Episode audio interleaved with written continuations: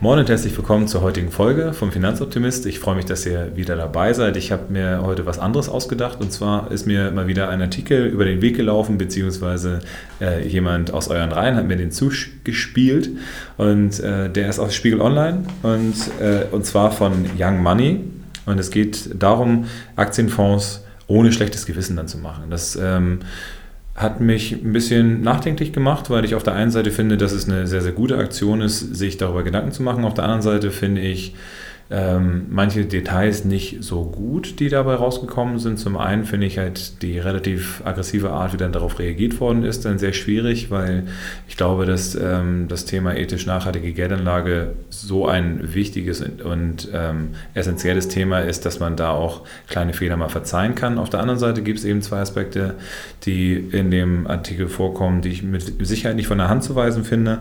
Und da würde ich als allererstes mal dann den Jakob 87616 dann zitieren, der da unter einen Kommentar geschrieben hat. Und zwar geht es eben auch darum, dass ähm, ja, der äh, ETF oder einer der ETFs, der rausgesucht worden ist bei, dem, äh, bei diesem Artikel von iShares ist, also von BlackRock. Und dementsprechend darüber dann auch schon eine sehr große Auswirkung auf äh, die Welt passiert, weil wenn ich BlackRock das Geld gebe dann, und das Stimmrecht vor allen Dingen über so ein ETF, dann können die ähm, ja, gegebenenfalls noch mehr aus, Macht ausüben als sowieso schon. Und äh, BlackRock ist durchaus schon eines der mächtigsten Unternehmen dieser Erde. Was ich aber noch dramatischer finde, ist, dass äh, der UBS-Fonds, und zwar also der zweite ETF, der genannt wird, tatsächlich in BlackRock äh, investiert ist was äh, dementsprechend dazu dafür sorgt, dass eben beide Investmentfonds dann was mit äh, BlackRock zu tun haben. Und das ist eines der Kernthemen vom Thema ETF, weil darüber ähm, Macht kumuliert wird und man es eben nicht so unbedingt sieht. Ja, und ähm, dementsprechend hat man über diese Investition, weil BlackRock eben bei 1600 Unternehmen eine äh, bestimmende Kraft ist, unter denen eben auch Lockheed Martin oder auch andere große Waffenindustrien sind. Da kann dann eben der ETF selber so vermeintlich nachhaltig und ohne kontroverse Waffen und ohne was auch immer auskommen, wenn dann die äh, Mutterunternehmung, die dahinter steckt, dann trotzdem eine ähm, ja, Waffenindustrie-Investition macht, ist es halt so, dann bringt mir das Ganze am langen Ende dann auch wenig. Deswegen, ähm, es, ich habe mal eine wissenschaftliche These darüber gelesen, dass es zumindest zum aktuellen Status keine ETS gibt, die nachhaltig sind, weil das Research, was da gemacht wird, häufig sehr, sehr oberflächlich ist und äh, dementsprechend äh, muss man da ein bisschen an diesen Artikel rangehen. Das heißt, die Botschaft, kauf deinen ETF, dann äh, kannst du das bis zu deinem Lebensende drin liegen lassen und hast ein ruhiges Gewissen, halte ich für eine sehr schwierige Botschaft. Andere Botschaften finde ich durchaus sehr gut. Und zwar ist es halt so, dass äh, Super Grobi 123 dann eine äh, Reaktion, der ist wirklich so, also steht ja zumindest bei, bei den Kommentaren, der dann eben gesagt hat, hey, wie ist es denn, wenn man ähm, in Waffenindustrie investiert und da eben seine Hand hebt und dann äh, gegen die Menschenrechtsverletzung dann aufsteht? Das ist auf jeden Fall eine Sache, die man bei nachhaltigen Investmentfonds machen kann. Das bedeutet, man kann sich Investmentfonds kaufen, die ein sogenanntes Impact Investment erzeugen. Und äh, dementsprechend gibt es halt all diese Möglichkeiten. Man muss sie halt nur suchen und finden. Klammer auf, vielleicht auch lassen, weil äh, dass man wirklich den gesamten Markt von den Unternehmen alleine durchforsten kann, halte ich für sehr, sehr schwierig und sehr zeitintensiv. Also machbar ist es auf jeden Fall. Die Informationen sind alle äh, öffentlich zugänglich. Aber es ist trotzdem so, dass es sehr, sehr schwierig ist, das für den Privatmenschen zu machen. Kommen wir aber zum richtigen Artikel, denn der Artikel hat durchaus zwei, drei äh, sehr schöne äh, Bestandteile gehabt, die ich ähm, hundertprozentig auch unterschreiben würde. Und äh, zwar ist es halt so, dass ähm, er eben schon auch beschreibt, dass es unzählige Wege geht, äh, gibt, Geld ethisch und ökologisch anzulegen und es eben sehr, sehr schwierig ist, das Ganze dann auch zu machen weil der Durchblick dann schwierig ist. Ähm, es ist logischerweise so, dass Nachhaltigkeit ein sehr schwammiger, weil ein sehr subjektiver Begriff ist. Und äh, nicht nur subjektiv, was jeden einzelnen Menschen angeht, sondern auch vor allen Dingen, je nachdem, in welchem Kulturkreis ich aufwachse. Der Mensch, der in der islamischen Welt aufwächst, der kriegt gewisse Nachhaltigkeitskriterien schon vorgegeben, indem er, wenn er äh, Islamic Banking macht, dann bestimmte Produkte schon gar nicht erst kaufen darf. In Europa bzw. im Christentum gibt es solche Vorschriften nur bedingt. Also man kann es sich über Abtreibung oder über bestimmte äh, Waffenindustrielle und so weiter Gedanken machen. Aber tatsächlich gibt es so ganz klassische äh, Aussagen dazu, was ein christliches Investment darf oder nicht darf. So in der Form nicht. Und ähm, deswegen gibt es hier in Europa, weil äh, wir auch eine sehr schön ähm, ja, differenzierte Gesellschaft haben, dann auch sehr unterschiedliche Ansätze zum Thema Nachhaltigkeit. Und das ist auch auf jeden Fall gut so, weil dann kann man immer seinen eigenen Fingerabdruck dann auch unterlegen. Und das ist eine ganz wichtige Geschichte. Ein weiterer Punkt, der eher so ein bisschen im Nebensatz dann drin steht, ist, es gibt ein, zwei Dinge, die eigentlich Common Sense sein sollten und sehr wenige Banken halten sich an diesen Common Sense. Denn der ähm, Verfasser hat eben auch geschrieben, dass in der Finanztest, also in der Stiftung Warentest-Variante, äh, ähm, die in Richtung Finanzen geht, ähm, 300 Fonds untersucht worden sind, die eben nicht in, so und jetzt kommen halt Dinge, die eigentlich äh, sowieso klar sind, dass man da nicht rein äh, investieren sollte, Hersteller geächteter Waffen, ja, hört sich jetzt noch nicht spektakulär an, aber wenn es nur 300 gibt, ne? Atomkraftbetreiber, das ist, glaube ich, auch ein sehr deutsches Thema vielleicht, aber ähm, hier muss man eben auch sagen, äh, schadet das mit Sicherheit nicht, das damit reinzutun. Und Firmen, die Arbeits- und Menschenrechtsverstöße dulden, sind eben nicht in diesen Investmentfonds mit drin. Zumindest ist der Versuch dann da, das zu machen. Ähm, wenn man sich das auf der Zunge zergehen lässt, dann würde man eben sagen, die restlichen äh, 8200 Investmentfonds kümmern sich um diese Kriterien nicht. Und das ist auf jeden Fall gelinde gesagt ähm, in der heutigen Zeit eine sehr, sehr schwierige Position, weil man ähm, bei den Investmentfonds dann immer auch Risk Management dann betreiben muss. Das bedeutet, wenn ich jetzt in Unternehmen reingehe, die geächtete Waffen haben oder die eben Menschenrechtsverstöße haben, dann habe ich immer selbst wenn ich das eben von der ideologischen Schiene mal wegnehme, ein Reputationsrisiko. Weil wenn ich Menschenrechte verletze und wenn ich eben Arbeitsrechte verletze, dann ist es so, dass ich dafür angreifbar gemacht werde. Und in der heutigen protektionistischen Welt ist es ganz logisch, dass irgendwann, wenn äh, der Konzern vielleicht aus einem anderen Land kommt als den USA, dann die USA die ähm, Datenanalyse macht, um gegen dieses Unternehmen dann vorzugehen. Und dann kriegen wir halt ein sehr, sehr großes Reputationsproblem, was sich dann fast automatisch in, ähm, ja, im Aktienkurs widerspiegelt. Und dementsprechend ist es ein sehr großes Kursrisiko, wenn ein Unternehmen in Menschenrechten investiert. Ich darf jetzt den äh, Thomas Schaffer, äh, Schaffner von Vontobel mal zitieren. Wenn man in den Emerging Markets ist, wäre es einfach äh, völlig absurd, ein Investment zu machen, was eben nicht nach ESG-Kriterien, also nach Ökologie, Soziologie oder nach Governance-Themen dann gescreent worden ist, weil das bedeuten kann, dass äh, man dann sehr schnell vielleicht einen Totalverlust in diesem Investment erleidet. Dementsprechend ist das Thema Nachhaltigkeit neben dem, dass es ein freudemachendes Thema sein kann, auch ein Risk-Management-Thema. Und jeder, der das aktuell noch nicht in seiner Investmentstrategie mit integriert hat, der äh, arbeitet zumindest sehr, sehr kurzsichtig. Und äh, das ist der Grund, warum ich es halt für sehr gefährlich halte, ein ähm, konservatives Investment in dem Bereich dann zu betreiben.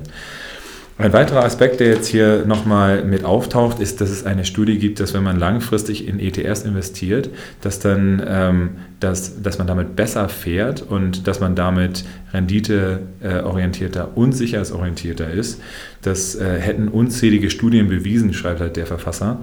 Das halte ich für eine sehr merkwürdige Botschaft, weil es ist hoffentlich niemand ähm, unter euch Hörern, der glaubt, dass man einen Investmentfonds heute kauft, in den für die nächsten 50 Jahre behalten kann ähm, und dann immer am besten fährt.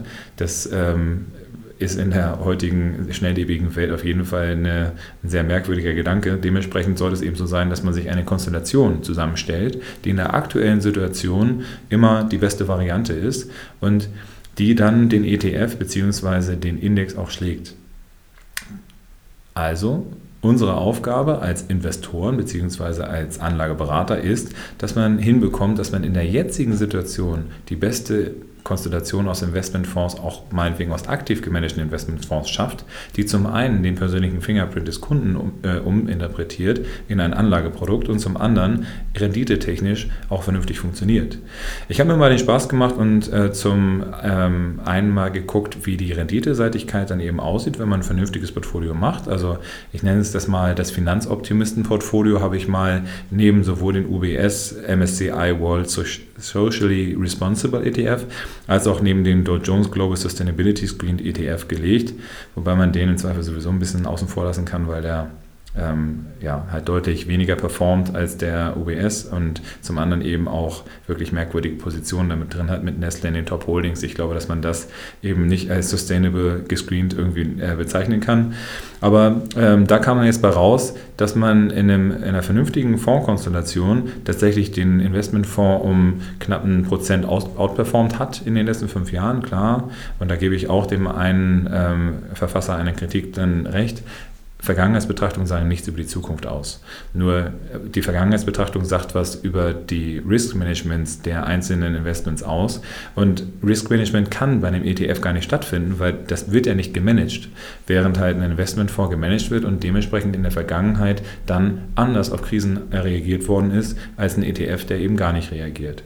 Und dementsprechend haben wir jetzt herausgefunden, dass wir durchaus bei einer Schwankungsbreite von unter 10 Prozent, bei, einem, bei einer Einmalanlage durchaus nicht selbstverständlich, ähm, halt über 1 Prozent weniger Schwankungsbreite haben und bei einem äh, bei über ähm, 0,5-prozentiger Outperformance pro Jahr, das ist halt auf jeden Fall bei ähm, 10,5 zu 11 Prozent ein Riesenschritt, wo wir halt sagen würden, da sind wir eigentlich gut mit dabei. Das heißt, ähm, wir haben jetzt hier eben den entsprechenden ich sage es mal, Beweis angetreten, dass wir ja, durchaus bestehen können gegenüber dem äh, ETF und das eben auch nach Kosten. Also von daher, das Kostenargument ist mit Sicherheit da, aber niemand würde sich einen Häuserblock kaufen und äh, dann irgendwie erwarten, dass er alles selber da drin machen kann, sondern er kann es natürlich verfallen lassen und sagen lassen, ich lasse es irgendwie brach liegen oder er holt sich auch selber jemanden, der dann den Haushalt macht und irgendwie Reparaturmaßnahmen macht und so weiter.